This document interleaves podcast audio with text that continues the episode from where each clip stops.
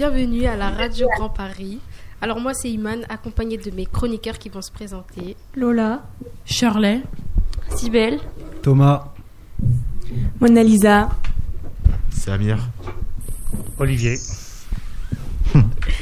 Et les invités du jour sont euh, des chefs d'entreprise. Alors, euh, dans le dans l'ordre, j'ai euh, Madame euh, Madame Charles, Johanna Charles, responsable Bonjour. de, bonjour, de responsable de compte RH Randstad in-house, c'est ça? Je me trompe pas Exactement. Responsable de compte Randstad In-house. Ok. J'ai euh, Amélie Goudjo, ancienne sportive de haut niveau, capitaine de l'équipe de France féminine de handball. Handball? Handball? Ah, j'ai. Oui, handball, handball. Ah, on dit handball, hein, je crois que c'est ça. hein. Et consultante sportive chez Bing Sport. Attention. Attention, hein, vous avez du, vous avez du lourd en face de vous là. Et j'ai Monsieur Méziane Benarad, manager siège BNP Paribas, président de la Société des membres de la Légion d'honneur du 77. Bonjour Monsieur. Bonjour. Alors aujourd'hui, nous allons parler de discrimination au travail, c'est bien ça? Oui. Je te laisse présenter. Euh, alors je vais vous donner la définition euh, générale de discrimination au travail. Et ensuite nous allons débattre euh, avec les différents euh, intervenants sur ce sujet.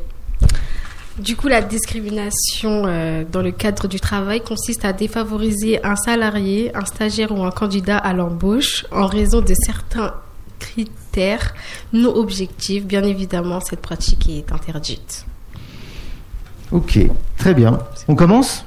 Allez, c'est parti. Un petit jingle et on attaque.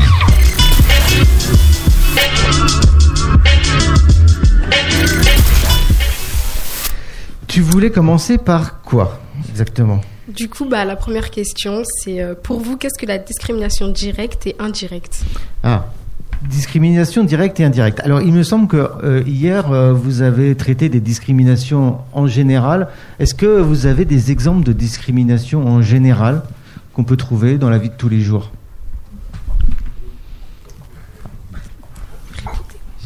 Celle qui, que, que- qu'on rencontre le plus souvent.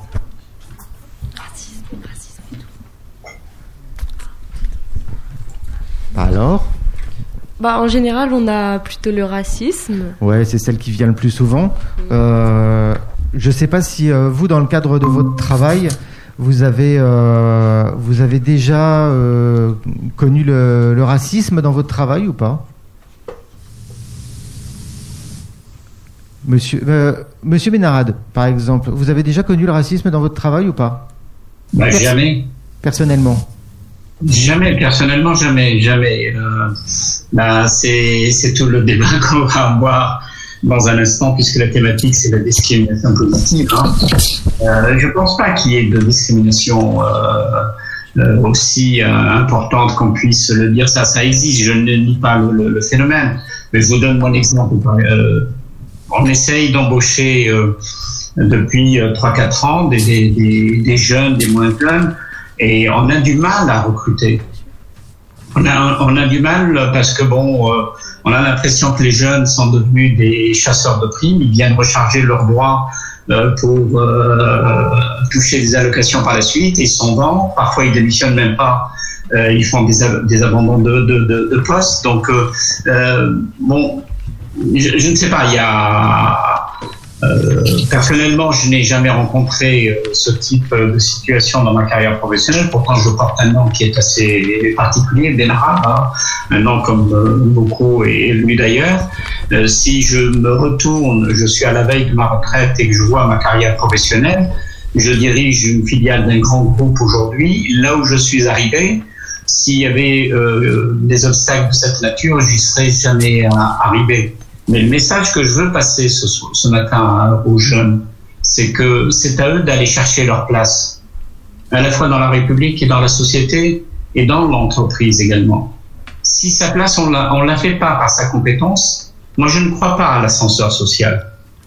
Je crois plutôt à l'escalier qu'on monte marche par marche et qui mène au final, par son engagement, sa compétence, son sérieux et sa crédibilité, à une position euh, à la fois professionnelle et sociale dans l'entreprise.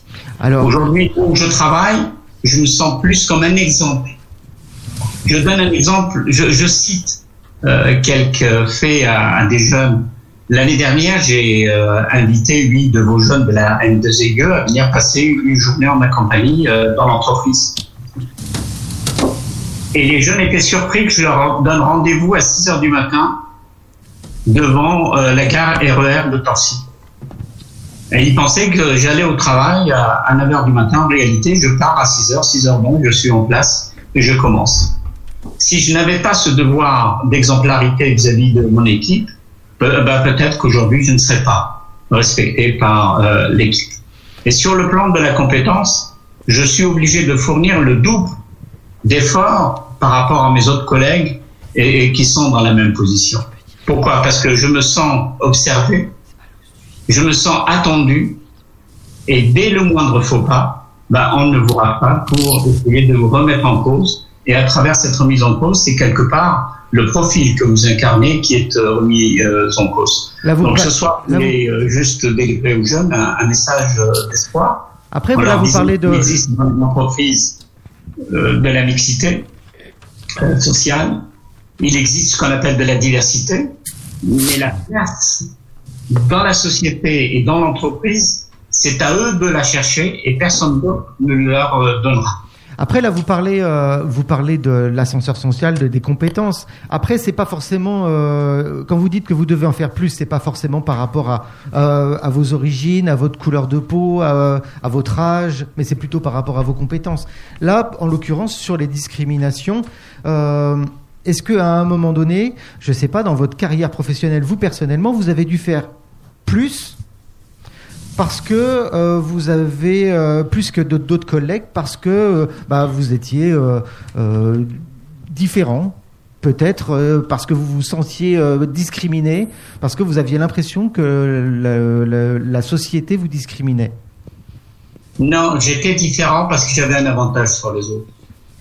En arrivant en France en 1982, je sentais que ma place serait difficile À et cause que de quoi donc il fallait se battre. À cause de quoi Vous voyez, j'ai pas, je me sentais euh, observé, et parce que j'étais observé, je me devais euh, de, de, de, de, de réussir, parce que euh, on m'attendait au tournant, et à la moindre incartade, à la moindre erreur, ma position serait remise en cause, quoi. Voilà un petit peu ce que je voulais vous dire. Madame Goudjo, Oui. est-ce que vous avez connu, vous, euh, au travers de votre, euh, de votre métier, alors vous personnellement en tant que salarié ou en tant que chef d'entreprise, alors je sais, on, est, euh, on a des places un peu différentes forcément.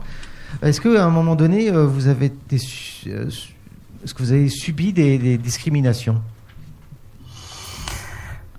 Euh, bah, je suis en train de, de réfléchir, mais c'est vrai que c'est euh, c'est un peu pareil hein. pour moi. Ça, pas, pas pas pas vraiment tant que ça. Non, j'ai pas j'ai pas eu de, de soucis liés soit à, à mes origines, soit à, à mon fait que je sois une femme ou euh, ou autre. Ça a plus été euh, dans à l'inverse une discrimination positive euh, parfois. Je trouve plus. Euh, par rapport à l'image, le fait euh, d'être, euh, de remplir certaines cases. bon, parfois, on allait me chercher et, au lieu de, enfin, c'est, pas du tout dans la discrimination, en tout cas. euh, que j'ai, j'en ai, j'ai pas eu l'impression de l'avoir, de l'avoir subi, non, ni dans ma pratique sportive, ni dans le dans le cadre professionnel. D'accord, même, même si, euh, alors, on, je sais pas, hein, je parle beaucoup, peut-être que vous pourriez peut-être m'aider un petit peu. Euh, est-ce qu'à un moment donné, euh, en tant que hum, femme, est-ce que c'est compliqué euh, des fois dans un milieu peut-être un petit peu la- par exemple sur Being Sport, comme Ouais. est-ce que vous, vous avez été, vous avez senti une Ouh. différence? C'est des questions plus générales, euh, par exemple liées au développement vraiment de la pratique sportive pour les pour les jeunes filles, par exemple. Je trouvais je trouvais que il n'y avait pas forcément les mêmes les mêmes chances euh, suivant qu'on était une femme ou euh, ou un homme. Et donc euh, à un moment donné, j'avais créé une association avec euh, avec le club avec lequel je travaillais pour justement euh, promouvoir euh, le sport au féminin et leur proposer euh, des, des créneaux d'entraînement euh, parce que sinon les, les créneaux horaires étaient par exemple euh, cannibalisés euh, entre guillemets par par les garçons et les filles n'avaient pas vraiment de place euh, euh, au sein des, des gymnases ou euh, et, des, des- et donc moins de possibilités du coup de s'épanouir au travers du sport. Donc il y a y a ce volet-là. Après dans les médias, euh, bah forcément quand on voit euh, là il y a eu toute une euh, période de médiatisation autour des, des femmes euh, et du et, surtout de euh, la possibilité de pouvoir voir plus de, de sportives, de matchs par exemple féminins à la télé. Euh, C'était 7% il me semble en 2012, c'est monté à 20% maintenant. Mais euh, voilà, c'est un petit peu tout ça quoi qu'il y a autour de, la médiatisation du sport féminin, c'est-à-dire plus on va euh, pouvoir euh, voir des matchs, plus ça va créer l'appétence euh, au- par rapport au public et plus euh, ensuite voilà c'est une une boule de neige, euh, ça fait effet boule de neige positif. et donc voilà, il y a toutes ces questions-là, je pense, pour ce que je peux dire. Mais c'est plutôt, je sais pas si, si vous avez des questions par Ouais. rapport à ça, mais Je crois qu'elle Euh, avait des questions, oui. Bah, du coup, en fait, ce que vous avez subi, c'est. euh, Enfin, ce que subissent les filles par rapport au niveau euh, sportif, c'est plutôt de la discrimination indirecte. Un peu de favoritisme, quoi. Euh, en- envers les garçons plutôt qu'envers les filles. Oui, de toute façon, c'est ce qu'on voit aussi à la télé. Enfin, euh, on voit plus. euh, par exemple, au milieu de foot, au milieu du foot, on voit plus euh, les garçons que les filles. Sont, enfin, ils sont plus mis en valeur. Vous Ah avez- oui, c'est c'est exactement ça. Enfin, je savais pas trop ce que vous entendiez par discrimination euh, indirecte. Donc là, c'est c'est un peu précisé. Oui, oui, c'est euh, c'est euh, c'est ça. Hein, sur euh, c'est pas dit comme ça clairement. C'est comme sur des là maintenant que c'est vrai quand on affine et quand on cherche un peu dans la mémoire, même sur des situations professionnelles. Je pense sur les prises de parole, par exemple dans les réunions. Ça, je l'ai vécu.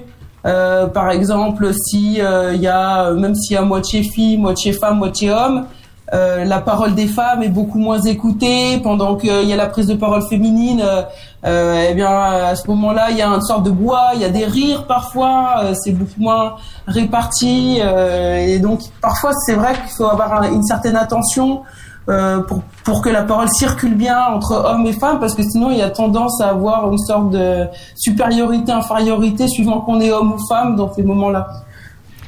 Madame, euh, Madame Charles? Oui.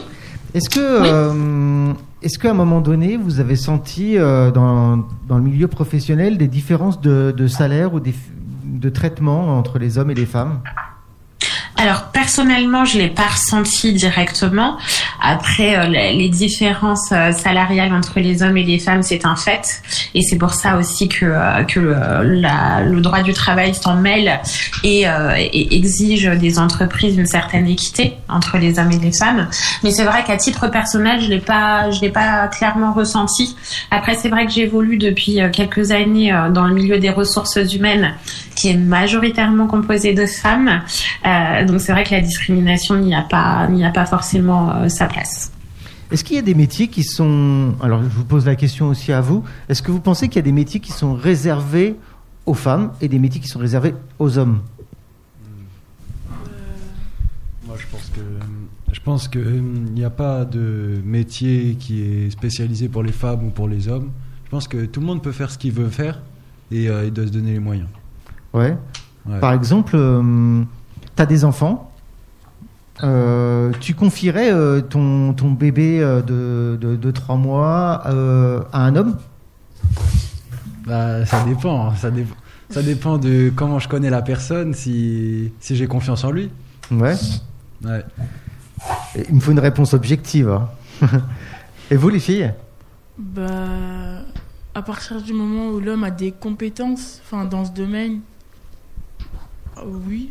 Enfin moi ça me dérange pas. Ça te dérange pas Non. C'est juste pour le débat ou c'est en vrai Non, non, ça me dérangerait pas si euh, il a la capacité de s'occuper un bébé, s'il a les, euh, les compétences, oui, ça me dérangerait pas.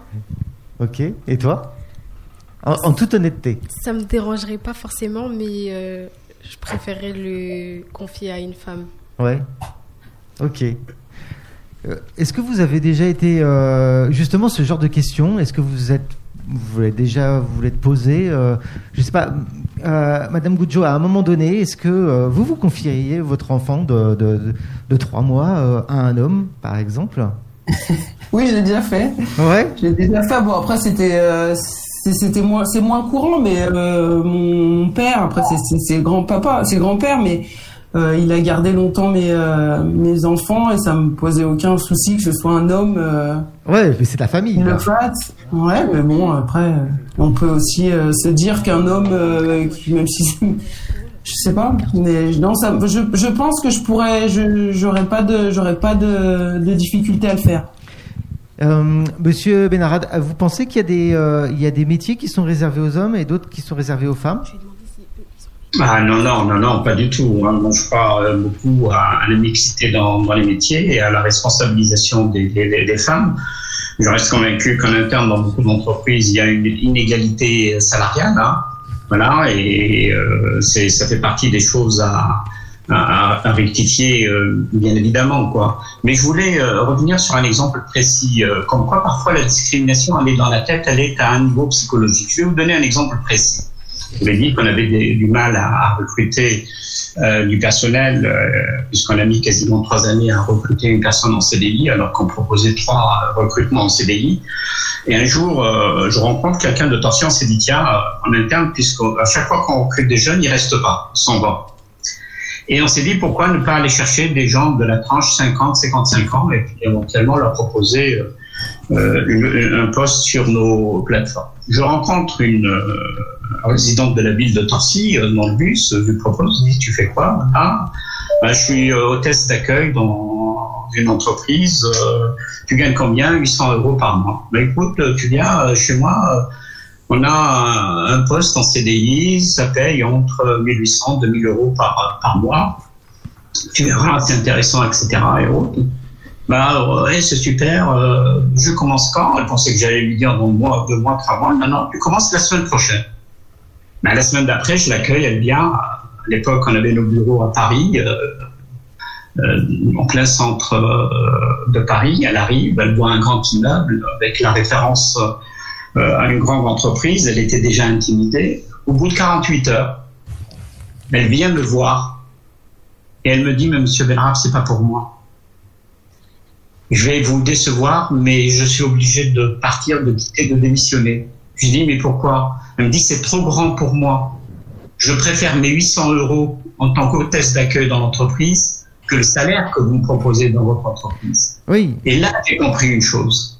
C'est qu'en réalité, avant de l'embaucher, j'aurais dû la prendre en immersion en milieu professionnel pour lui montrer comment fonctionnait un grand groupe. Oui, mais Et ça, c'est pas de la a discrimination, voulu, euh, ça. Euh, monsieur, c'est pas de la discrimination, c'est juste de la fainéantise, en fait, ou, euh, ou euh, elle a pas Non, du gain. mais dans sa tête aussi, hein, la personne, elle, elle portait, hein, c'est un grand groupe, elle voit les gens habillés différemment, se comporter différemment, elle se sentait pas à l'aise euh, psychologiquement dans ce milieu. Hein. Ouais, mais c'est à, à la rigueur, c'est euh, c'est pas une, un traitement que un traitement qu'on lui a fait subir par rapport à d'autres collègues. Vous voyez C'est une autocensure un peu. Euh, Voilà. À la rigueur, oui, elle s'est auto-censurée, mais c'est pas c'est pas un cas de discrimination. À la rigueur, c'est de sa faute. Euh, C'est c'est ni de la vôtre, ni de celle de collègues, ni de celle de la société. À la rigueur, c'est c'est elle-même qui s'est mis des barrières, quoi. Non, ça pour vous dire, si on dit aux jeunes, il y a autant de discrimination dans les entreprises, on va les dissuader d'arriver avec le bon état d'esprit dans l'entreprise. Ah, Vous voyez, mettre déjà psychologiquement en tête l'existence de barrières à l'arrivée dans l'entreprise, bah, ils vont se sentir épiés, à regarder partout, et bien évidemment, ils ne pourront pas aller plus loin. Par exemple, euh, j'ai eu, euh, c'est ce que je racontais hier. euh, vous me- allez me dire si vous avez déjà connu ça. J'ai euh, ma belle-sœur qui a, postulé euh, à un poste et euh, une des premières questions qu'on lui a demandé, et ce que je trouve assez courant avant que je me pose la question, c'est quel est votre âge?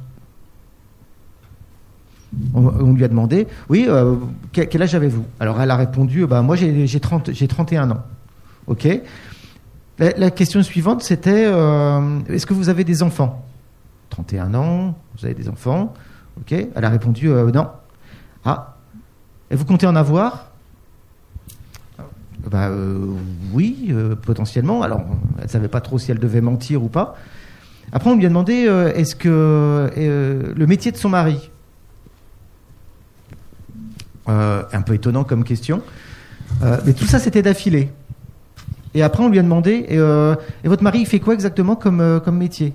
Ah, il est, euh, il est prof. Ok, dans quel collège, dans, dans, dans quel collège il prof? Voilà, ça c'est toutes les questions qu'on lui a posées d'affilée. Qu'est-ce que vous en pensez? Alors, je sais pas, euh, Madame Charles, qu'est-ce que vous en pensez? Alors, euh, elle est tombée sur un mauvais recruteur. voilà ce que j'en pense. Ouais. Euh, ce sont des questions complètement interdites. Euh, c'est très encadré au niveau des entretiens. Euh, il y a des questions euh, qu'il ne faut pas poser. Euh, si le candidat décide de parler de sa situation familiale, etc., euh, le rôle de du recruteur, c'est aussi de pouvoir recadrer et recentrer l'entretien sur l'aspect euh, compétence, savoir-faire, savoir-être, etc. Donc, euh, euh, j'ai envie de vous dire, voilà, votre euh, votre sœur ou votre belle-sœur est tombée sur une, mauvaise une mauvaise professionnelle, parce que pour le coup, ça a pas lieu d'être, ça a pas lieu d'être. Après, on comprend par rapport au déroulé des questions que le but était de savoir si elle comptait en avoir et donc s'absenter pour un congé paterni- à maternité et euh, et de savoir si son mari euh, pourrait éventuellement prendre le relais en fonction de son métier à lui. Euh, donc non, ça c'est hors de propos, c'est hors de propos Mais et ça a aucune pertinence au niveau du recrutement. Et ma- malheureusement, c'est pas des questions qui reviennent souvent, ça? Alors, moi je vais vous parler d'un point de vue personnel. C'est des questions que je ne pose pas. Euh, je ne sais pas si c'est par rapport à mon statut à moi en tant que femme, en tant que maman et en tant que, que jeune, entre guillemets. Euh, mais c'est des questions que je ne pose pas. Et, euh, et par rapport à ma formation, c'est quelque chose qui a été euh, très clair dès le départ. Euh, la loi sur la discrimination est quand même sortie en 2008, on en 2020. Euh, donc je m'étonne que certains recruteurs ne soient pas sensibilisés à la conduite de l'entretien et aux questions à poser. Une des questions discriminantes dont on parle pas beaucoup, c'est la question des transports. Effectivement, Euh, sur la mobilité. Euh, Sur la mobilité, quand on pose une question à un jeune qui vient euh, postuler à un emploi et qu'on lui dit t'habites où? Et il dit j'habite au fin fond de la Seine-et-Marne, ah oui, tu vas mettre combien de temps pour venir travailler? Eh ben, deux heures et demie le matin, deux heures et demie le soir. Ben, là, j'interviens pour lui dire que moi aussi j'habite en Seine-et-Marne, qui en général, euh, quand le RER ne marche pas, je mets une heure et demie pour aller chez moi. Est-ce que C'est c'est- une question. Est-ce que c'est une question autorisée Euh, Après, ça- là, vous l'avez tourné sous forme de conseil à la rigueur. Vous pouvez lui conseiller, mais est-ce que c'est une question qui est autorisée Bah, elle est autorisée, ça fait partie des, des questions qu'on pose. Hein. Euh, La, la- voir si la personne, si elle habite loin, il y a des risques qu'elle arrive assez souvent en retard aussi. Hein.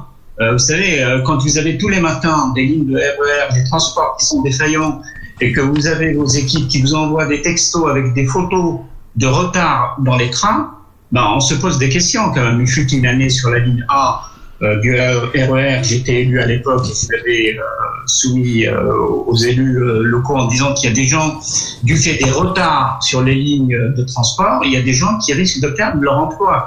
Ouais, sauf que là, vous parlez parlez pas de compétences, là.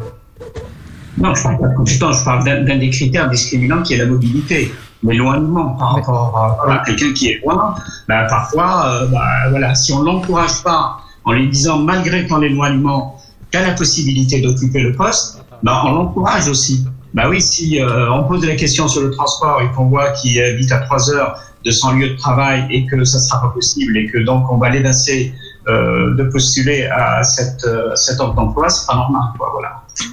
La question qui est autorisée, c'est la capacité du, euh, candidat à se déplacer sur le site. Ah, ensuite, que ce soit en transport, en voiture et autres, on n'a pas besoin de rentrer dans, ces détails-là. Par contre, oui, un recruteur peut demander à un candidat s'il a la possibilité de se déplacer sur son lieu de travail. D'accord. Et euh, sur, les, sur son lieu d'habitation, sur son quartier, par exemple, je sais pas si à un moment donné, je dis, euh, je viens de la Courneuve, euh, est-ce que, est-ce que ça peut porter préjudice Je sais pas, des quartiers sensibles, est-ce que ça peut porter Alors, les préjudice? candidats ont la possibilité de ne pas communiquer leur lieu d'habitation au moment du recrutement. C'est vraiment au moment euh, de, de, de l'embauche où oui, on va exiger d'avoir l'adresse, euh, l'adresse euh, du domicile de la personne pour pouvoir établir un contrat de travail, euh, un bulletin de paye, etc. Euh, mais au moment du recrutement, c'est absolument pas obligatoire. Donc, si le candidat euh, pense que ça peut être un élément euh, discriminant, il n'est pas obligé de communiquer dessus. Il peut fournir un CV en mettant son nom, son prénom, son numéro de téléphone ainsi que son adresse mail, mais l'adresse postale n'est pas obligatoire. Ok. Euh, Excusez-moi. Moi, je voudrais euh, revenir vers vous, monsieur, quand vous parlez euh, des jeunes en disant qu'ils font euh, des abandons de poste, euh, etc. Euh, il faut pas mettre tous les jeunes dans le même sac. Non, bien sûr, bien sûr. Il y a des jeunes euh, ben, qui euh, font tout pour acquérir leurs rêves dans les métiers. Donc, euh, moi, je suis pas très d'accord. Je suis pas trop d'accord avec vous. En fait, euh, vous, vous partez pas du principe que tous les jeunes sont comme ça. Non, non, non, on parle pas comme ça, de tous les jeunes sont comme ça. Et vous parlez il y a un instant des, jeunes des quartiers euh, populaires ou quartiers euh, prioritaires. Moi, au sein de la Société des membres de la Légion d'honneur, c'est une de mes préoccupations. Hein. J'organise euh, annuellement un tournoi de football qui permet de réunir des jeunes des quartiers prioritaires. Et en même temps que le tournoi de football, nous euh, euh, procédons à l'accompagnement à l'insertion professionnelle de ces jeunes. Moi, au moment d'un recrutement, si j'ai un jeune qui vient ou une jeune qui vient d'un quartier euh, dit prioritaire ou populaire, euh, moi, je deviens euh, du coup très attentif. Parce que je sais que euh, dans ces quartiers, c'est un vie extraordinaire et un lieu d'ambition pour les jeunes. Et je sais que le jeune, il a faim, comme on dirait entre guillemets, et que c'est quelqu'un euh, professionnellement, si on lui donne sa chance, il va s'éclater, il va donner l'entière satisfaction. Moi, j'avais euh, une, petite question. C'est euh... ah, t'avais une question. Excuse-moi. Alors, euh, en réunion, il arrive souvent qu'on fasse des blagues, des blagues un peu un peu lourdes. Euh, des hommes généralement font des blagues un peu lourdes sur la, condition féminine. Euh, oh, je vais te franc direct. Ah, euh, elle doit avoir ses règles pour pas pour pas rigoler à cette blague. À un moment donné, hier dans le foot, on entendait un, commentaire dans les vestiaires des joueurs qui alors tu joues comme un PD. C'est une blague, bien sûr. Mais à un moment donné, à quel moment euh, cette, ce genre de discrimination euh, est pas banalisé dans le milieu du travail J'ai l'impression. Moi, par exemple, ça m'est déjà arrivé. Un collègue, je, discutais avec euh, avec un client, euh, et il y a un collègue qui me dit euh, "Tu le connais, ce Black? C'était anodin. Je savais très bien que c'était pas méchant, mais à un moment donné, à quel moment c'est une pente glissante. Je sais pas, euh, Madame Goucho, vous en avez, vous avez un, avis? Bah, c'est un petit peu la mouvance du, moment aussi, que de, se poser ces questions-là et puis de ne pas laisser passer euh, pour que euh, la société évolue aussi sur sur, ces, termes qui peuvent être banalisés, sur des points de vue, sur plein de choses et je pense que qu'il faut pas il faut pas il faut pas laisser passer et que ce soit sur le le thème enfin sur euh, sur les origines euh, sociales, sur les origines ethniques euh, sur la différence de sexe aussi, c'est c'est vraiment des choses qu'il faut pas laisser passer. On a tendance à le laisser faire parce qu'on se sent pas toujours à l'aise pour remettre en place dans des situations comme ça, ce que je décrivais tout à l'heure sur des réunions où euh, où ça peut rigoler. Moi, ça m'est arrivé une fois, euh, comme justement j'étais dans une euh, une, une association euh, en lien avec euh, l'éducation par le sport et puis euh, je, je présentais mon, mon sujet qui était donc sur la thématique des, des jeunes filles puisque je mettais en place un dispositif spécifique euh, pour les jeunes filles des quartiers populaires et puis euh, à un moment donné, quand je présente, euh, je, la question c'était euh, oui sur euh, qu'est-ce qui fait que qu'est-ce qui te botte vraiment, euh, pourquoi tu tu tu es investi sur ce domaine-là? Et puis moi j'avais dit bah euh, voilà ça me plaît la question des filles, c'est vraiment quelque chose qui me tient à cœur. et puis il y avait eu un homme qui avait rigolé à ce moment-là en disant ouais, enfin sous-entendu genre ah ouais les filles. Et euh, enfin, ça faisait un peu, enfin, c'était vraiment euh, la remarque m'avait déplu et j'avais pas osé remettre en place. Et après, j'ai regretté parce que je me suis dit j'aurais vraiment dû à ce moment-là euh, le remettre en place devant tout le monde parce que c'est ce genre de, de situation qu'il faut pas laisser passer après et on se sent même mal d'avoir d'avoir laissé passer. Je sais pas si ça vous est arrivé aussi, mais Ouais, bah oui, toujours. Après, sur le coup, je me suis dit, mais il y a des réflexions qui sont de l'ordre de, la banalisation et qui, euh, déjà, je, je comprends pas comment on peut dire euh, euh, ah le black, ah la blonde. c'est, je trouve, mais le problème c'est que ça devient dans le langage courant. Je vois même dans les cours de récréation, dans le, collège, même dans le plus petit, chez les plus petits, ça devient banalisé. Mais oui, mais c'est pour rigoler. Ah, il le sait très bien que c'est pour rigoler. Hier, on, en discutait justement avec euh, avec les, surnoms. Vous pourriez peut-être raconter un petit peu euh, euh, ce que vous disiez. Bah, un exemple sur ça, par exemple, moi je sais que j'avais un ami, c'était un réunionnais et bah, on l'appelait tous Poundé parce qu'il avait la couleur des Pakistanais, Sri Lankais tout ça. Et euh, du coup, bah, c'est un peu devenu son surnom. Alors que c'est pas du tout un Sri Lankais ou. Du coup, bah, c'est un peu discriminant si je peux dire ça. Mais c'est pas voulu. Pareil, vous aviez un, un- un copain un petit peu, euh, un petit peu grassouillet, euh, et vous lui avez donné un surnom euh, qu'il avait accepté lui à force euh, sur le, sur son, sur le fait qu'il soit un petit peu gros. Ah, Biggie. Voilà.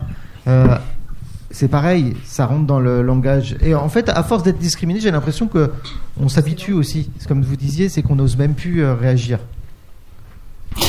Bah, Il y, a, ça et puis euh, vraiment après on fait tous des catégories quoi ça c'est humain hein. pour euh, comprendre mieux le monde on a besoin de, mettre les gens dans des cases et même si on le subit par moment et on est touché nous-mêmes il y a plein de moments où on peut être remis en cause et c'est aussi intéressant d'en discuter d'essayer de déconstruire de, voir les choses d'un autre point de vue euh, parce que là, euh, on va peut-être faire attention sur la question ethnique si c'est quelque chose qui nous concerne souvent, mais sur le handicap, par exemple, on va pas être sensibilisé et puis on va nous-mêmes euh, aussi faire plein de clichés. Donc c'est, faut pas penser que nous-mêmes on fait pas la même chose quoi dans d'autres domaines.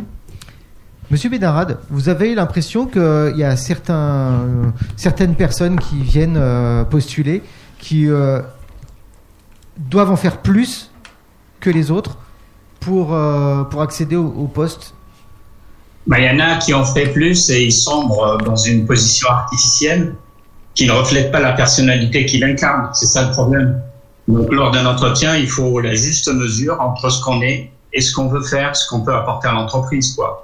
Voilà. Et le premier conseil que je donne aux jeunes quand ils viennent à un entretien, c'est d'aller sur le site internet de l'entreprise où ils postulent, de bien se renseigner sur les activités de l'entreprise, quoi. Parce qu'on peut pas arriver à la première question, est-ce que vous avez, vous savez ce qu'on fait, et dire non, j'ai pas vu, ça veut dire c'est un signe de de non-intérêt euh, du jeune, du postulant à, à l'offre d'emploi, quoi. Que ça soit dans le sport ou que ça soit dans le travail, est-ce qu'à un moment donné, euh, euh, vous avez constaté des gens qui devaient en faire plus, Madame euh, Charles C'est parce qu'ils sont issus de quartiers difficiles, et ils, qui, savent que ils le, qu'ils le portent ou pas sur, eux, ou par rapport à leur nom de famille, ou par rapport, par exemple, s'il y a quelqu'un qui est en situation de handicap, à quel moment est-ce que vous voyez un- des gens qui arrivent avec la, une niaque tellement forte pour aller euh, juste Alors, malheureusement, euh, en tant que, que recruteur, souvent on va plutôt entendre l'inverse. Euh, des personnes qui vont, euh, qui vont se rapprocher d'un employeur et euh, qui vont se présenter en disant, voilà, je, je suis à la recherche d'un travail, euh, mais par contre, je suis jeune, donc j'ai pas d'expérience. Ah. Ou euh, je suis à la recherche d'un travail, mais je suis handicapé. après, le, le, le rôle qu'on doit avoir, euh, c'est vraiment de les rassurer en, en leur demandant est-ce qu'ils se sentent aptes à occuper un poste, peu importe leur situation, peu, importe euh, euh, leur lieu d'habitation, leurs origines, etc.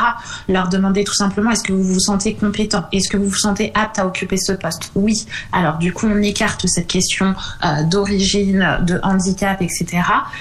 Mais c'est vrai que hum, il y a des personnes aussi qui ne vont rien dire et euh, qui à un moment donné de la collaboration, une fois qu'on aura, on leur aura donné leur chance, euh, vont nous dire, euh, voilà, par contre, je vous remets euh, ma reconnaissance travailleur handicapé, euh, je vous la remets qu'après euh, la phase de recrutement, parce que je voulais être sûre qu'on me laisse ma chance.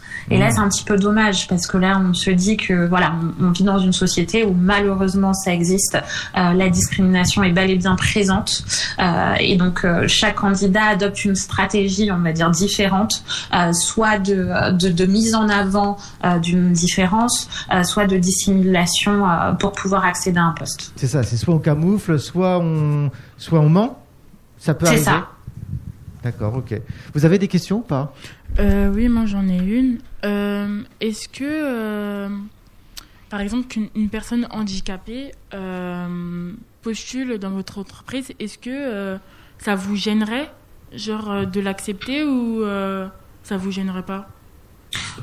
Alors absolument pas. Par exemple, euh, nous, je, enfin, on, on travaille par exemple sur la logistique, sur la préparation de commandes, donc principalement avec un casque vocal. Euh, mais chez notre client, il y a aussi un service où euh, il y a euh, une préparation avec un bon commande papier. Bah, une personne qui va nous contacter en disant, bah voilà, par contre, j'ai vu que vos postes euh, sont euh, à l'aide de- d'une commande vocale, mais je suis malentendante. La première réaction, c'est de leur dire, mais c'est pas grave, on a un autre service où vous allez travailler avec un bon commande papier. En fait, c'est vraiment trouver des stratégies où on va pouvoir positionner tout le monde euh, en fonction de, leur handicap, parce que euh, il relève aussi euh, euh, de notre responsabilité de pouvoir positionner tout le monde en fonction, en fonction de, de, de leurs compétences et en faisant avec un handicap éventuel. Donc non, ce n'est pas un bloquant. Absolument pas. Je rappelle que la loi euh, fait obligation aux entreprises de recruter euh, un pourcentage de leur effectif parmi euh, cette catégorie professionnelle. Effectivement.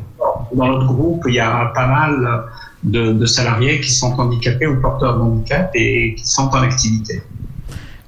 Mais si cette loi, elle n'aurait pas existé, vous l'aurez fait ou euh, pas Ah, bien tout évidemment, bien sûr, bien sûr. Je travaille pas mal avec des, des personnes handicapées dans l'entreprise et je vais vous dire euh, le, le, le- le plus beau des contacts euh, sur le plan social que j'ai en interne dans l'entreprise, c'est avec ces, ces personnes-là. Ah, on glisse doucement, effectivement. euh, si tu es d'accord avec moi, on va un peu désorganiser l'organisation du débat. On glisse doucement vers la, la question de la discrimination euh, positive. Euh, justement, euh, vous parliez des, handicapés. Là, il y avait, euh, il y a un il y a un quota, une obligation des entreprises à embaucher un certain nombre d'handicapés. La loi prévoit deux catégories. Il y a les femmes et il y a les handicapés. Pourquoi avoir fait ça? Pourquoi avoir fait un système de quotas? Parce que je pense qu'il y a un système aussi en place qui fait qu'il faut, faut faire bouger les lignes aussi à certains moments. Alors euh, nous, par exemple, dans le milieu du sport, c'est vrai que sur les instances dirigeantes, euh, c'est il y a très très peu de femmes hein, sur euh, sur qui dirigent par exemple des, fédérations suivant les sports ou même des clubs sportifs. le, nombre de femmes ou même d'entraîneuses, hein, c'est c'est vraiment disproportionné. Et je pense que vraiment il y a eu plein de moments où on aurait pu mettre en avant euh, des, des, des femmes et on l'a pas fait et euh, avec en faisant le choix de, de, de maintenir le système en place euh, les hommes qui euh, vont plutôt choisir des hommes pour entraîner alors que par exemple il peut y avoir beaucoup de compétences avec des anciennes sportives euh, qui pourraient très bien devenir aussi euh, elles-mêmes euh, entraîneuses après par la suite mais qui n'ont pas été soit écoutées soit valorisées dans les moments où il aurait fallu après, il y a d'autres moments où la discrimination positive, elle peut avoir aussi des, des conséquences un peu, un peu bizarres. Là, on est en plein dedans. Par exemple, sur l'euro que je suis en train de, commenter, là, il y a, y y a l'euro qui se déroule au Danemark en ce moment. Euh, alors, le HF a décidé de mettre des paires d'arbitres uniquement euh, féminines. Il y a que des femmes qui arbitrent tous les matchs. C'est la première fois que ça arrive. Donc, euh, ils ont choisi des paires dans, par exemple, plus d'une dizaine de pays. Sauf que c'est la catastrophe. hein. Tout le monde a critiqué l'arbitrage. Euh, ça s'est mal passé parce que d'un seul coup, on a mis en place euh, des paires d'arbitres qui n'étaient pas au niveau euh, pour la plupart. Euh, et je pense qu'à ce moment-là, oui, faire la promotion euh, de- des arbitres femmes, c'est bien, mais pas avec n'importe quelle conséquence. C'est d'abord la compétence aussi, et puis petit à petit, la compétence va venir. Mais là, ça a été propulsé peut-être un peu trop rapidement pour que ça se passe euh, dans des bonnes conditions. Euh, J'ai une question. Vous avez dit au début euh, que vous n'avez pas forcément été euh, victime de discrimination, mais est-ce que vous avez déjà été euh, discriminant envers quelqu'un? C'est pour qui la question Pour vous tous C'est pas facile, hein. Euh, euh, quand, on s'est posé la question à nous-mêmes, euh, on, a eu du mal aussi à répondre, de savoir. Alors, effectivement, est-ce que est-ce qu'on a été discriminé? C'est plus facile, mais est-ce qu'on a été discriminant? Est-ce que vous pensez que vous avez été discriminant à un moment donné? Moi, je dirais un peu oui, euh, mais la réponse va vous surprendre parce que euh, oui, dans la mesure où j'aurais voulu euh, donner toujours plus de revalorisation salariale aux gens euh, qui travaillent avec moi. Voilà. Et ça, je trouve parfois c'est injuste parce que vu les efforts qui sont fournis, on devrait euh, faire un peu plus euh, sur le plan salarial. C'est-à-dire que vous avez favorisé quelqu'un plutôt que d'autres? Non, non, non, non, globalement, je parle globalement qu'on aurait pu euh, arracher plus de résultats pour redonner plus de, de, de, de revenus à, à tout le monde. Et ça, Ah, mais c'est c'est de l'injustice. Mais c'est pas forcément de votre faute. Ou alors il fallait baisser votre salaire. euh, on a fait, vous savez, hein, des fois, on qu'il y a des situations sociales en interne dans les entreprises qui vous amènent à aller également dans ce sens. hein. Euh, vous avez euh, juste pour revenir par rapport aux discriminations positives, euh, je repense, c'est l'exemple que j'ai donné euh, hier. euh, à un moment donné, euh, à quel moment on, peut savoir, en tant qu'handicapé ou femme, si on a été embauché parce que on était handicapé ou femme, ou parce qu'on a été compétent? À quel moment euh, J'essaye de me placer à la place de, de ce. Parce que j'ai eu un. J'ai travaillé dans une entreprise où, euh, justement, j'avais un comptable han- handicapé. Et je lui ai posé la question. Je lui ai dit Tu as été embauché parce que tu étais handicapé Ou est-ce que tu as été embauché parce que tu étais compétent? Et ben lui-même n'a pas su me répondre. Bah, après, euh, on peut aussi pendant l'entretien questionner euh, l'interlocuteur qu'on a en face, le, recruteur. Enfin moi, ça arrivé plein de fois parce que c'est vrai que les sportifs ont souvent une bonne image.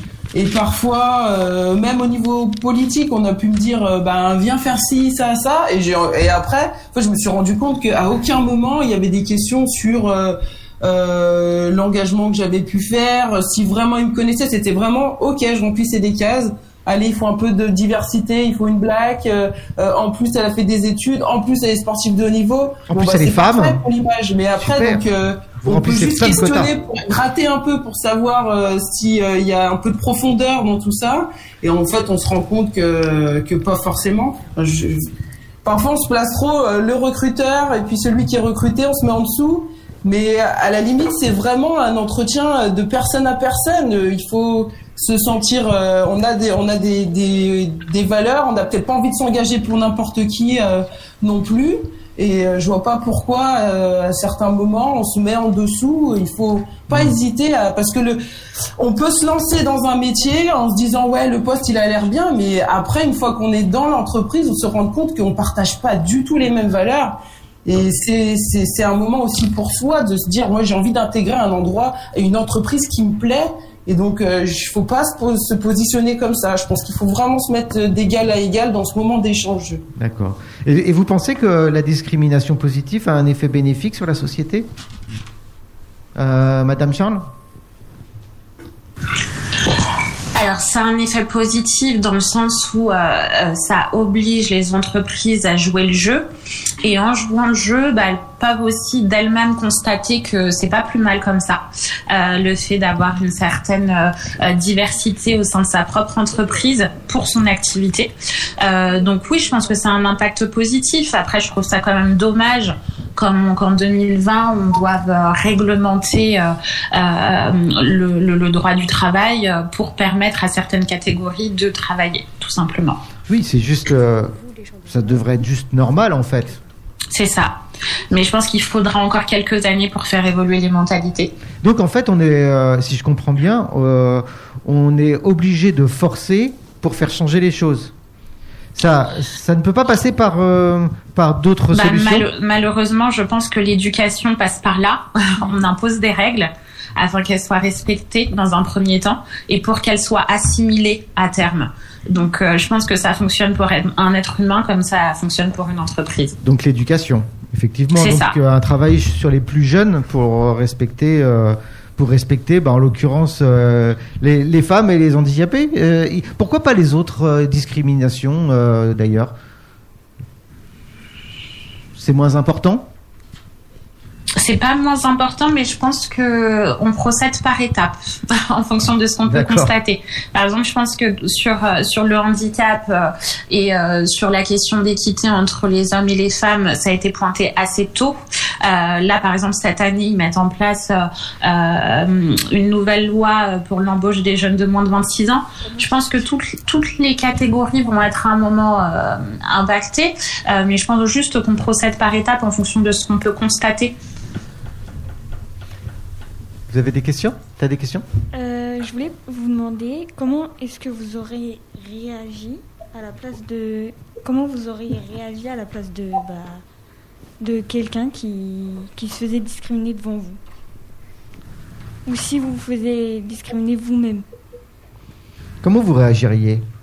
Ça, ça, c'est intéressant de savoir. C'est à un moment donné, euh, tout à l'heure vous parliez, euh, Madame Goudjo, d'un Oui. sentiment d'impuissance, de, de- de non-réaction, mais vous vous faites discriminer ouvertement. À un moment donné, je je vous prends pas parce que vous êtes musulman, je vous prends pas parce que vous êtes une femme, je vous prends pas parce que vous êtes vous êtes euh, de- noir, parce que je vous prends pas parce que vous êtes handicapé. Ouvertement, comme ça. Comment vous réagiriez? Bah, c'est bien parce que je pense que c'est ces moments-là où on réfléchit ensemble euh, sur les situations, où on peut déjà presque un petit peu anticiper euh, les prochaines fois où ça va se produire et ce qu'on pourrait répondre. Moi, comme je vous ai dit, la dernière fois, j'avais rien dit, mais je sais que la prochaine fois, je, je n'hésiterai vraiment pas à prendre position à ce moment-là parce que j'aurais réfléchi aussi en, amont. Là, on en parle, euh, ou euh, je vais faire peut-être preuve d'impulsivité sur le coup, mais je sais que je, je ne me laisserai pas, je ne me laisserai pas faire une deuxième fois. Euh, bah, Monsieur Bénard, à un moment donné, euh, je sais pas, on se retrouve comme dans le cas de ma belle-sœur, avec un, recruteur qui euh, ouvertement est discriminant. Euh, c'est quand même pas facile. On est dans une situation où on passe un entretien d'embauche, on n'est pas forcément hyper à l'aise. Quelqu'un vous pose ce genre de questions, on va pas lui dire, Monsieur, vous posez des questions inadéquates, c'est pas possible. Comment on fait concrètement? Comment on fait par rapport aux recruteurs, c'est ça? Bah oui, comment on fait pour lui dire Bah écoutez, euh, alors on répond aux questions, on répond pas aux questions, on lui dit non, écoutez, euh, je vous réponds pas parce que c'est pas euh, vos questions sont pas sont pas correctes. Comment ça se passe? Parce que c'est comme Bon, je dis, vaut mieux répondre en toute objectivité aux questions et comment on les ressent et euh, être en phase avec ses valeurs que d'être faux et de ne rien dire à ce moment-là. hein. Je préfère perdre une possibilité d'embauche dans une entreprise que perdre mes valeurs. Moi, jeune comme vous, euh, moi j'ai fait la bêtise en arrivant en France de faire des études européennes. Alors, vous vous rendez compte, j'arrive euh, d'Algérie, je fais un diplôme qui est financé par la Commission européenne, le Parlement européen et qui prépare à des études de droit européen. Vous vous rendez compte? À chaque fois que je tapais à une porte pour euh, essayer de trouver du travail, on me dit non, non, attendez, c'est pas pour vous, vous n'avez pas la qualification, vous n'avez pas l'expérience, vous n'avez rien du tout, quoi. À l'époque, euh, comme tout le monde, hein, il fallait que je vive. Je vivais dans une petite chambre de bonne euh, dans Paris et je me suis dit, bonhomme, t'as rien compris. Bah ici, bah si tu t'imposes pas toi-même, tu ne feras rien de ta vie. Et euh, je me suis décidé à prendre en, charge mon sort. Et je l'ai téléphoné. Je, raconte l'histoire, elle est, elle. Je passe un coup de fil à- au journal L'équipe. À l'époque, le directeur de l'équipe, c'était Gérard Ernaud, qui est devenu ensuite euh, euh, directeur général de la Fédération française de football. Je l'appelle, je lui dis, monsieur, voilà, il y a un problème de discrimination dans le football. La limitation du nombre de joueurs étrangers dans les clubs de foot à l'époque, à plus de 5. Vous vous rappelez, hein, avant Bosman, avant Bosman. Je dis voilà, je voudrais écrire un article. C'était osé ce que j'avais fait. hein. J'ai dit euh, écrire un article dans le journal d'équipe, etc. Il dit non, non, le journal d'équipe, on prend pas des, articles avec une signature, c'est pas le style de la maison. Ok. Carrément, il m'a envoyé balader, il raccroche, et terminé. Deux jours après, il me rappelle. Il m'a dit j'ai parlé avec le président Jacques Baudet, qui est le président euh, du journal, et il a trouvé le sujet très intéressant. Mais en revanche, vous ne ferez pas d'article, mais vous ferez une interview. Bon, d'accord. Moi, je fais une interview. Je savais pas que l'interview, euh, quand elle est sortie le lendemain dans la presse, je serais interviewé en même temps que Jacques Georges, le président du UEFA, et Fournier Fayard, le président de la Fédération française de football. Et lorsque l'article sort dans la presse en disant tiens, il y a un gros souci, l'Europe veut mettre fin à la limitation du nombre de joueurs étrangers dans les clubs de football, ben, j'étais assailli, harcelé par la presse. Et ma carrière professionnelle a démarré comme ça. Vous voyez, j'ai forcé mon destin. Si j'avais pas forcé mon destin, je, je n'aurais pas atterri euh, une semaine après dans un grand cabinet d'avocats euh, à Paris qui m'a confié le département Europe. Et dans ce cabinet d'avocats, je ne suis resté que six mois. En fait, bout de six mois, je suis parti en me disant maintenant, t'es mûr pour t'installer à ton compte. J'ai l'impression que euh, ce que vous dites euh, tous, c'est qu'à un moment donné, euh, face euh, à des situations comme ça de discrimination, il faut se mettre, comme ce que vous disiez tous les trois, à un moment donné, d'égal à égal. Et euh, j'ai des compétences. Si je suis là, c'est que vous avez autant besoin de moi que vous, euh, que l'inverse, et que je ne subirai pas ce genre de, de, questions si si ça ne me correspond pas. C'est-à-dire qu'à un moment donné, euh, j'ai l'impression, qu'il faut taper du poing sur la table et être honnête avec soi-même. C'est ça? J'ai l'impression. Allez-y. Non, pardon. Je- voulais savoir justement si, euh, si les jeunes, euh, vous avez euh, anticipé ces questions-là et les, est-ce que vous, c'est pour pas être désarmé le, le jour J ou, euh, ou pas, je, je sais pas. Est-ce que c'est vous, vous, par exemple, on vous poserait des questions comme ça? Comment vous réagiriez? Comment vous, euh, là, euh, une discrimination directe en face, en- envers vous pendant un entretien d'embauche? Est-ce que vous aviez préparé des réponses? Moi, clairement, j'aurais euh, j'aurais répondu euh, trash. hein. Ah ouais, t'aurais été, euh, t'aurais pas été gentille. Bah, non, enfin, si, mais euh, je l'aurais remis à sa place parce que euh, c'est pas des questions à poser. Ouais. Et euh, j'espère que ça lui permettra que plus tard, euh, à l'avenir, de peu poser ce genre de questions. Ah. Donc toi, tu vas cash. Oh oui. Ok. on, a, on a une femme de caractère. Et, et les autres? Concrètement Là, vous êtes euh, en entretien d'embauche. Euh, vous êtes une femme Ah non, nous on cherchait un homme, désolé. euh. Moi, je pense aussi que je répondrais euh, parce que ça me mettrait mal à l'aise un peu et du coup, je serais obligée de répondre. Ouais. De dire, euh, bah, je peux pas répondre à cette question, désolé. euh. Toi, tu, tu dirais ça Ok. Tu dirais quoi, toi?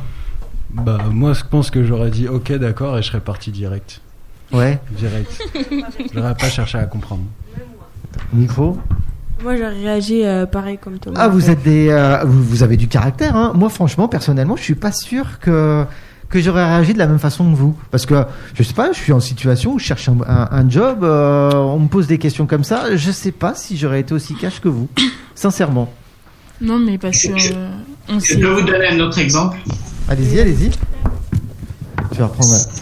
À l'époque des États-Unis où il y a eu euh, la vague migratoire pour euh, peupler la- l'Amérique, 11 millions quand même hein, de migrants qui sont venus peupler la- l'Amérique. À New York, euh, il y a une petite île euh, à visiter qui s'appelle Ellis Island, qui est l'île par laquelle passaient tous les migrants qui arrivaient pour s'installer aux États-Unis et qui devaient subir un certain nombre de tests hein, de connaissance de la langue, etc., même des tests visuels et autres. Et à un moment, euh, il y a une exposition euh, avec un, euh, une image assez forte qui raconte l'entretien d'une Polonaise venue s'installer aux États-Unis à qui on a posé la question et Madame, vous venez aux États-Unis, est-ce que vous savez cirer les chaussures? Et la dame, la Polonaise, a répondu Je ne suis pas venue aux États-Unis pour cirer les chaussures. Hmm. Vous voyez? La réplique, je trouve qu'elle était pleine de sens. Donc là, la même chose, hein, quand les jeunes disent j'aurais réagi avec véhémence, et c'est ce qui va forcer et forger l'envie du jeune à aller de l'avant et à se dire tiens, maintenant je prends mon destin en main Et puis je vais là-bas, mes prochains euh, entretiens, je les prépare différemment. Euh, C'est vrai que un autre exemple comme ça en équipe nationale, euh, j'avais été, j'ai intégré très tard l'équipe l'équipe de France, j'avais 25 ans. Euh, et puis euh, j'avais, il y avait une coupure. J'étais parti jouer à l'étranger en Espagne et, en euh, à 29 ans j'ai été rappelé à nouveau dans l'équipe. Et puis l'entraîneur, je m'avais sélectionné en A prime à ce moment-là. Et puis moi, à la fin, je me suis dit non, mais là, il faut que je dise, faut que je dise les choses telles que je les ressens. Et donc j'étais allé le voir en lui disant, en gros, bah c'est en pointant aussi ses défaillances à lui, en lui disant euh, le, le moment moi ce que je ressentais. Et puis après ce jour-là, ben euh, sur le coup, j'ai, j'ai- je me suis dit bah j'y vais puis j'y retournerai plus jamais. Il me resélectionnera plus après ça. Et en fait, ça a été l'inverse. Après, euh, il m'a, je pense qu'il a dû se dire, oh, ben, elle a quand même, elle a du caractère. Ouais. Je pense que c'est là où elle veut lignes. aller. Et puis ensuite, j'ai, j'ai vraiment intégré l'équipe de France. Et puis un an après, j'étais capitaine. Ouais. Euh, Il y a des fois où euh, on a peur des conséquences, mais en fait, on montre aussi euh, des choses euh, intéressantes pour euh, pour euh, pour euh, soit son, son patron ou soit euh, son recruteur. Enfin, je sais je sais pas comment. Oui, et puis à la fois, si, si un patron est capable de poser ce genre de questions, euh, c'est que peut-être que le- la boîte, elle est pas terrible, quoi. Mm. C'est ce qu'il faut se dire aussi dans le malheur, quoi. Euh, Monsieur Traoré, je sais pas s'il m'entend. Non. Oui, je, oui, je vous entends. Alors, on, on s'était pas présenté, désolé, je vous ai pas donné beaucoup la parole. Vous êtes le responsable, vous êtes le responsable du site Adeco on site, c'est ça? Oui, c'est ça, Déco Onsite. Du coup, je suis en implant chez un grand client qui est DHL. Oui. Et du coup, euh, je reprends un petit peu depuis le début. La discrimination, on l'a subie. Euh, sachant que je suis très jeune, j'ai j'ai 28 ans. Et euh, avant d'arriver, comme j'ai écouté l'intervention de M. Benarab, il y a pas, c'est pas tous les recruteurs qui donnent la chance aux jeunes issus de quartiers populaires. Donc, si on n'a pas cette chance, en fait, on pourra pas, euh, on pourra pas prouver ce que l'on vaut. Donc, euh, un conseil que j'ai à donner aux jeunes, c'est lorsque vous avez, vous allez dans des entretiens, soyez franc et direct. Soyez vrai. Ne jouez pas à un jeu. Si un, recruteur vous pose des questions qui vous, que vous pensez être maladroites, dites-lui clairement, vous savez pourquoi vous êtes là. Si vous- il n'aurait pas eu besoin de vous, il vous aurait pas appelé. Donc, du coup, faut savoir vraiment ce que vous valez et ayez confiance en vous surtout. Du travail, il y en aura toujours. Ouais, c'est il y ça. en aura toujours pour les personnes les plus déterminées. Ah, il faut avoir pour moi, confiance. la, détermina- la, la, la discrimination, pour moi, c'est un terme négatif. Donc, pour moi, il n'existe pas la, la discrimination positive. Pour moi, discrimination, c'est négatif. Donc, du coup, il faut faire abstinence de ce mot et se battre, euh, battre soi-même, quoi. Bah, Oui, oui. En fait, moi, j'avais quelque chose à dire. Euh, on avait présenté un exposé euh, par rapport à la discrimination au travail. Et euh, on avait vu euh, une vidéo sur YouTube où euh, c'était deux femmes qui expliquaient qu'elles avaient subi une discrimination. Et il y avait une dame qui s'appelait Fatima et qu'elle était ori- d'origine maghrébine. Et euh, sa chef, en fait, a dit euh, qu'elle devait euh, changer euh, son prénom quand elle, elle appelait des clients pour qu'elle soit plus crédible. Enfin, en gros, pour dire que voilà, c'est mieux que tu t'appelles Béatrice. Hmm. Comme ça, C'est les plus clients européen, plus, c'est voilà. ça. Hmm. Parce que si tu dis que tu t'appelles Fatima, enfin, ce sera moins crédible et on va, voilà, on va pas te faire confiance et on va te considérer comme voleuse, quoi. Ou euh, il y avait une dame aussi euh, qui était, euh, enfin, de corpulence forte et ah et du coup, elle est arrivée à un entretien. Et à côté d'elle, il y avait euh, une dame qui était euh, bah, de corpulence moyenne, enfin euh, normale. Et euh, quand le recruteur a appelé par son nom de famille et que bah, il l'a vu, ben c'était un A, genre euh, c'est vous. Enfin, je, je trouve ça euh, n'importe quoi en fait. C'est déplacé. Oui, c'est super déplacé et euh, ça peut la remettre en question. Ça peut, euh, lui, enfin, les- par exemple, si elle a subi euh, de l'harcèlement en étant jeune dans les collèges par rapport à sa corpulence, ça peut, euh, enfin, oui, révéler des euh, blessures physiques, enfin, et mentales aussi. C'est pour ça que j'ai été étonné là quand elle raconte ce genre de- d'exemple. J'ai- au début, on vous a demandé si euh, vous aviez connu des situations de discrimination. Vous aviez l'air de dire que c'était pas si courant que ça. Et j'ai l'impression quand même que il y a y y a quand même des exemples dans la vie de tous les jours euh, assez récurrents quand même. Alors, c'est vrai qu'il y a beaucoup d'exemples récurrents, mais pour aller vraiment euh, jusqu'à la discrimination, il faut que ce soit quelque chose qui perdure. Par Ah. exemple, là, dans l'exemple euh, que, que vous citiez de la, de la femme qui, euh, qui, euh, qui était assez forte et la réaction du recruteur en disant Ah en la voyant. Donc, effectivement, on se dit que euh, voilà, elle a perdu toutes ses chances au moment même euh, où le recruteur l'a vue sans même avoir échangé avec elle. Euh, moi, je m'appelle Joanna Charles. Euh, lorsque j'ai envoyé mon CV, euh, voilà, quand j'étais un peu plus jeune, euh, c'est vrai que j'ai été reçue par des recruteurs et, euh, et leur réaction a été ah c'est vous Joanna Charles? Bah oui parce que je suis une femme de couleur donc Joanna Charles ils avaient quand même le doute euh, sur sur la personne mais par contre ça n'a jamais été plus loin dans le sens où oui il y avait cet étonnement mais euh, j'ai quand même pu échanger lors, euh, lors de, de mes entretiens et obtenir des postes malgré cette première euh, réaction d'étonnement. Donc c'est pour ça que pour affirmer que c'est une réelle discrimination, il faut voir ce qui se passe après. Ce- ce- cette première euh, réaction qu'un qu'un recruteur peut avoir. Si le recruteur, par exemple, voit la, la- la jeune femme, dit A et refuse de la recevoir ou oriente euh, son entretien euh, de façon à, à cibler toutes les failles euh, que le CV peut comporter, etc., oui, on peut considérer qu'il y, a qu'il y a discrimination. En revanche, s'il y a une réaction d'étonnement, mais qu'il reçoit la personne et a une conduite d'entretien égale à une personne de corpulence normale et que qu'au final cette personne arrive à accéder à un poste, non, ce n'est pas de la discrimination, c'est une réaction humaine hyper maladroite, ça je l'accorde, on ne peut pas qualifier ça de discriminant d'entrée de jeu. Là, il y a le caractère répété de la chose. Mais C'est du, ça. mais du coup, Ça, justement, euh, par rapport à sa corpulence, elle n'a pas été euh, embauchée en fait.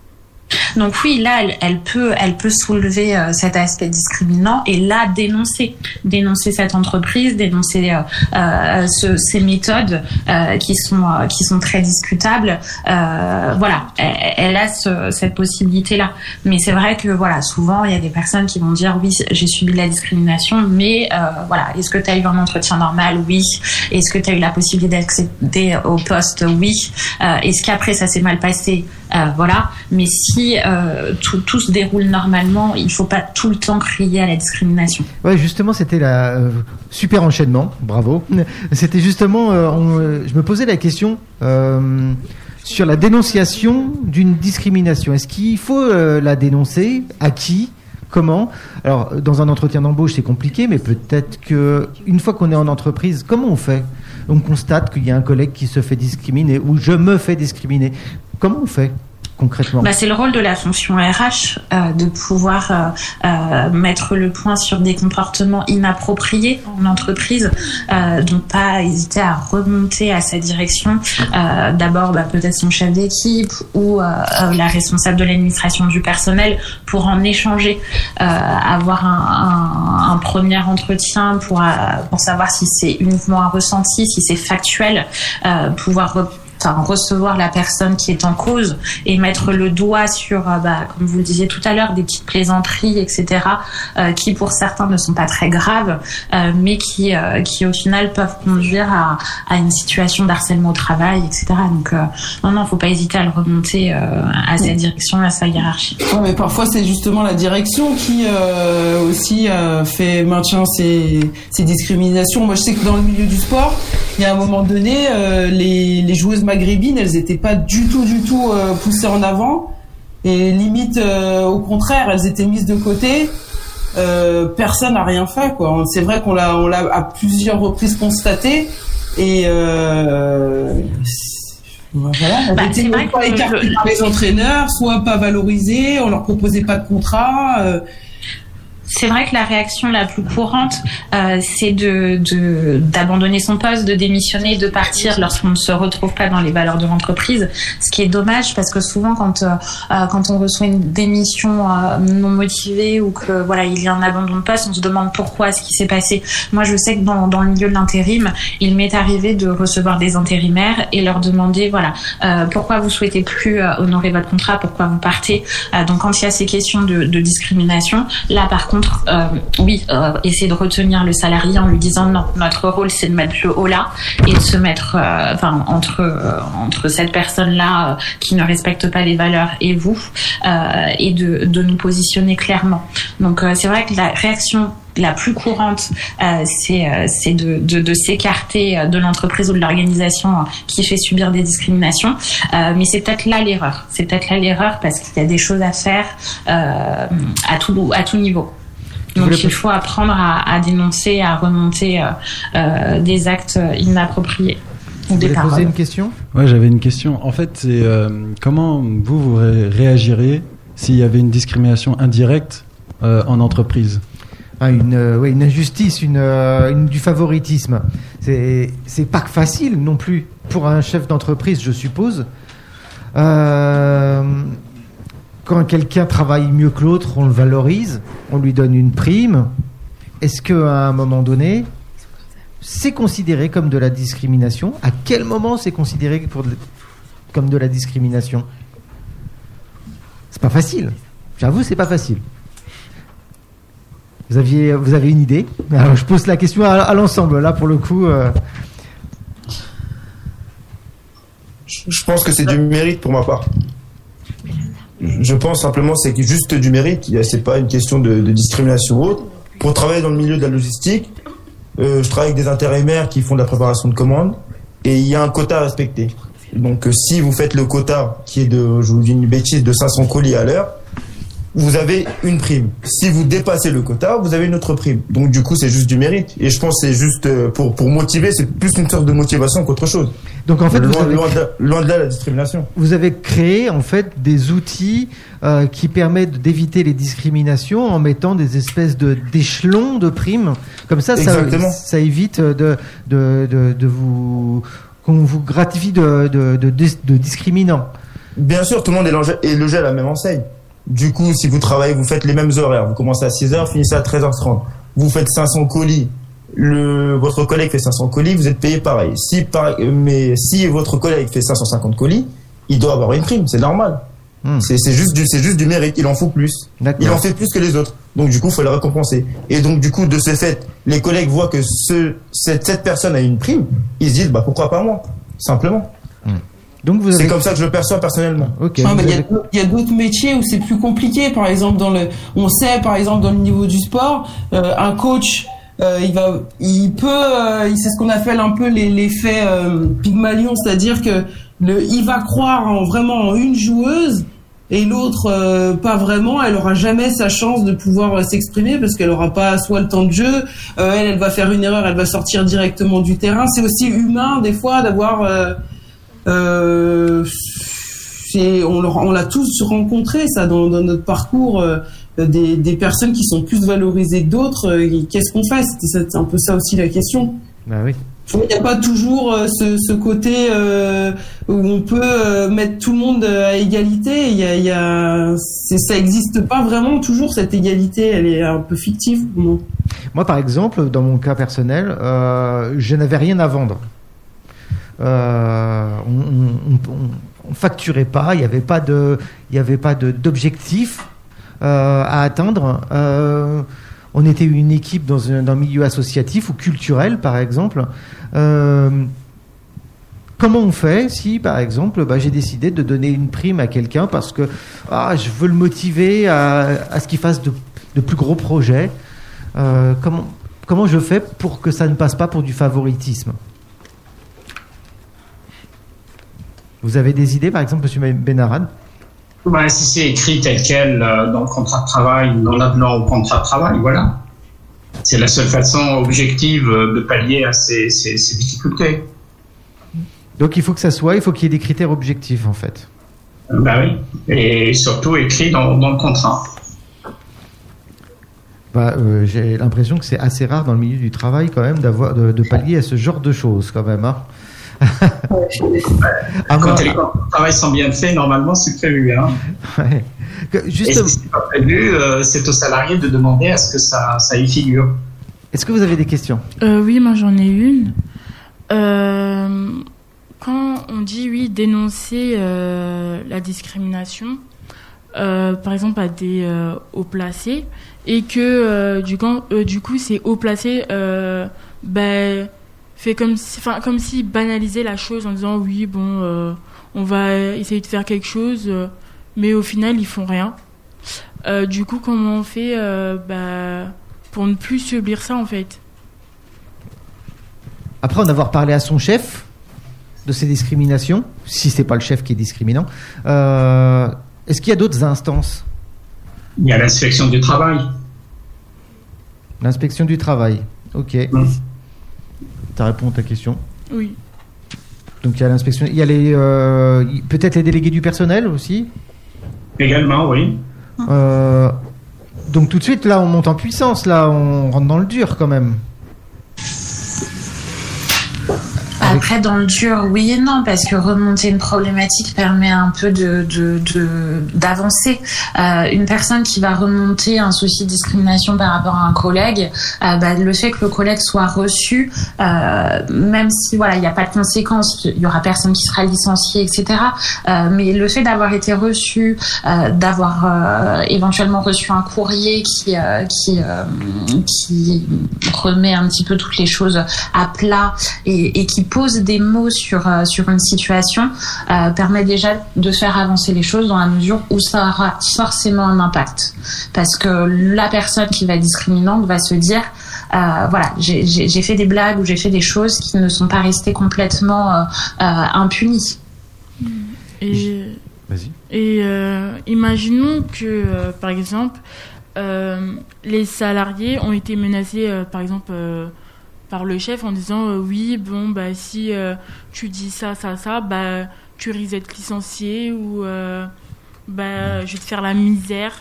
Un peu de pression, ouais. Oui, voilà. Alors heureusement que qu'on a quand même euh, le Conseil des prud'hommes, etc., qui peut intervenir sur la, la cause euh, du licenciement. Donc il va falloir que que le, le, le directoire motive vraiment son licenciement et de vrais arguments et de vrais éléments au dossier pour licencier une personne euh, qui euh, qui dénoncerait simplement une situation de discrimination. Et toutes ces menaces font partie de ce qu'on appelle euh, le harcèlement, hein, qui est aujourd'hui sanctionné euh, sur le plan pénal. Justement, en faisant des petites recherches sur les discriminations, je me suis aperçu qu'il y avait quelque chose que je connaissais pas là sur les euh, sur la preuve de la discrimination. Apparemment, il n'y a pas besoin d'avoir euh, de preuves absolues, mais euh, des preuves qui laissent supposer une discrimination pour pouvoir attaquer. Et c'est pas à celui qui euh, qui euh, attaque, c'est à celui qui a fait les discriminations de prouver qu'il n'a pas discriminé.